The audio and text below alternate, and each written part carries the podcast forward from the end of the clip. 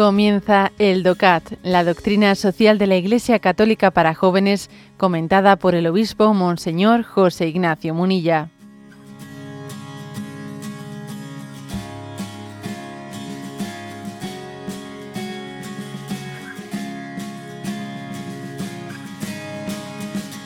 Hoy nos toca el punto 45 del DOCAT. ¿Cómo puedo protegerme de los medios de comunicación? Dice así, ¿eh? El mal uso de los medios de comunicación se ha de contrarrestar con determinación.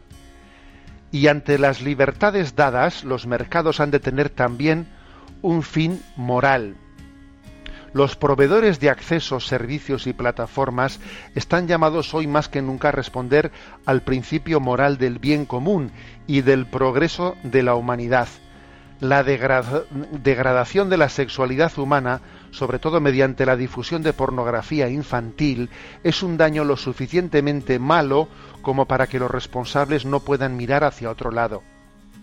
Tampoco se ha de tolerar forma alguna de hostigamiento o de acoso virtual, tal y como lo practican muchos usuarios anónimos en Internet. Ante el peligro de la malversación de datos que practican empresas como Google o incluso algunos gobiernos, es importante no dar a conocer todo de sí mismo y no servirse del propio móvil para fotos, selfies íntimas. Bueno, este es el punto 45 del DOCA. Como veis, puede sorprender porque desciende a algunas cuantas cuestiones así prácticas. ¿eh? Habla de cómo protegerse ¿no? frente a ciertos, mm, digamos, a ciertas agresiones de medios de comunicación. Y habla de varias cosas. ¿eh? Habla de, que uno, de que es, prudente el que también nos protejamos de los datos que estamos dando. Por cierto, que estamos en un momento en el que las noticias están, están hablando de manera de manera preocupante de cómo compañías como Facebook pues eh, han trasladado datos datos de sus usuarios pues a, a otro tipo de empresas campañas o mm, pues para eh, para, fin, para fines que no están nada claros pero sobre todo sin conocimiento de sus de sus usuarios ¿eh?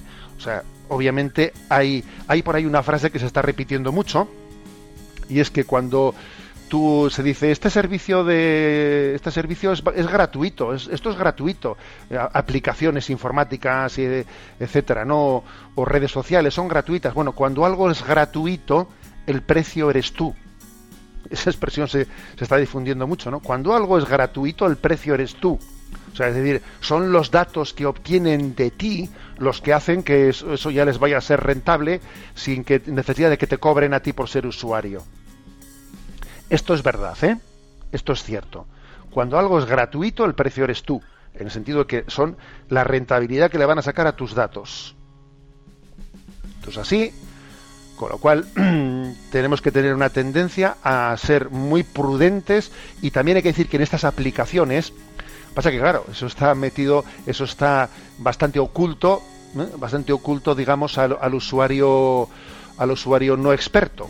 Pero todas estas eh, aplicaciones de redes sociales, etcétera, tienen la posibilidad de que, de que uno se dé de ella altas en ellas compartiendo más o menos, o sea, dando, mm, dando más datos o menos datos de.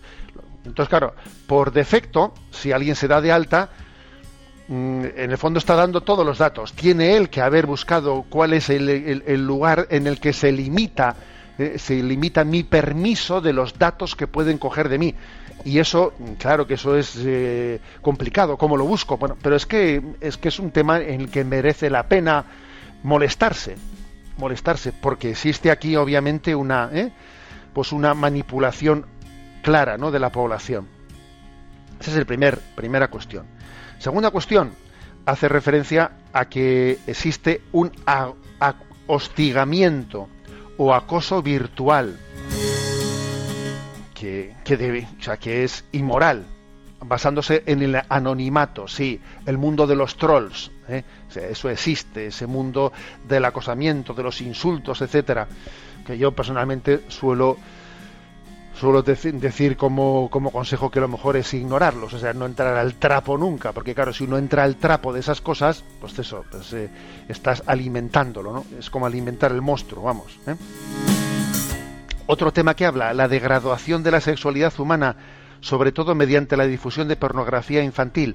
Bueno, es verdad que dice sobre todo, pero me parece importante que no que entendamos que que el límite, el límite entre del bien y el mal no es el que sea infantil, es que la degradación de la sexualidad a nivel de la pornografía, aunque no sea infantil, ya es ya un gran mal. Ya es ya un gran mal. O sea, el límite de la moralidad no está únicamente cuando, cuando se implica la infancia, es que el límite moral tenía que estar antes que eso.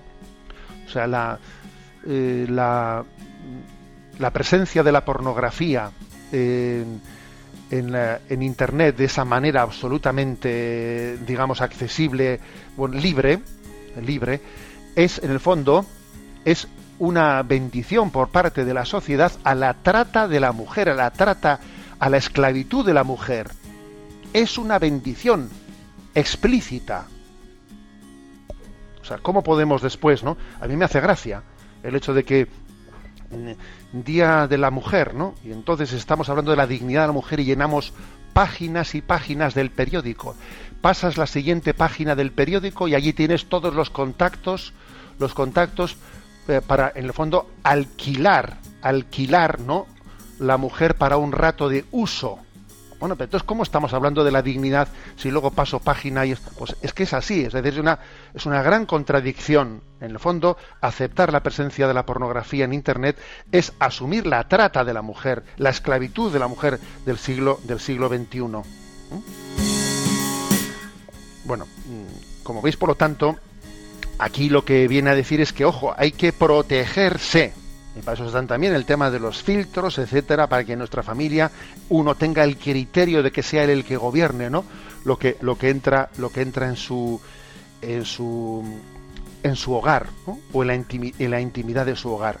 Pero obviamente tiene que haber, dice aquí, contrastar, contrarrestar con determinación. La expresión que dice aquí es potente, ¿eh? Con determinación. Uno tiene que tener capacidad eh, de, una legítima defensa porque existe un principio moral del bien común al que debieran de seguir todos los intereses de esas, de esas empresas de comunicación, especialmente digital, pero todas en su conjunto.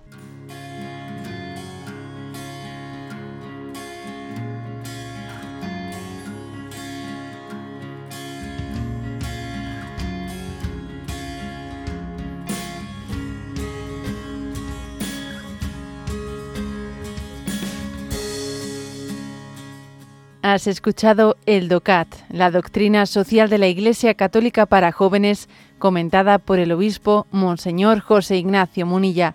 Encuentra todos los audios en radiomaria.es.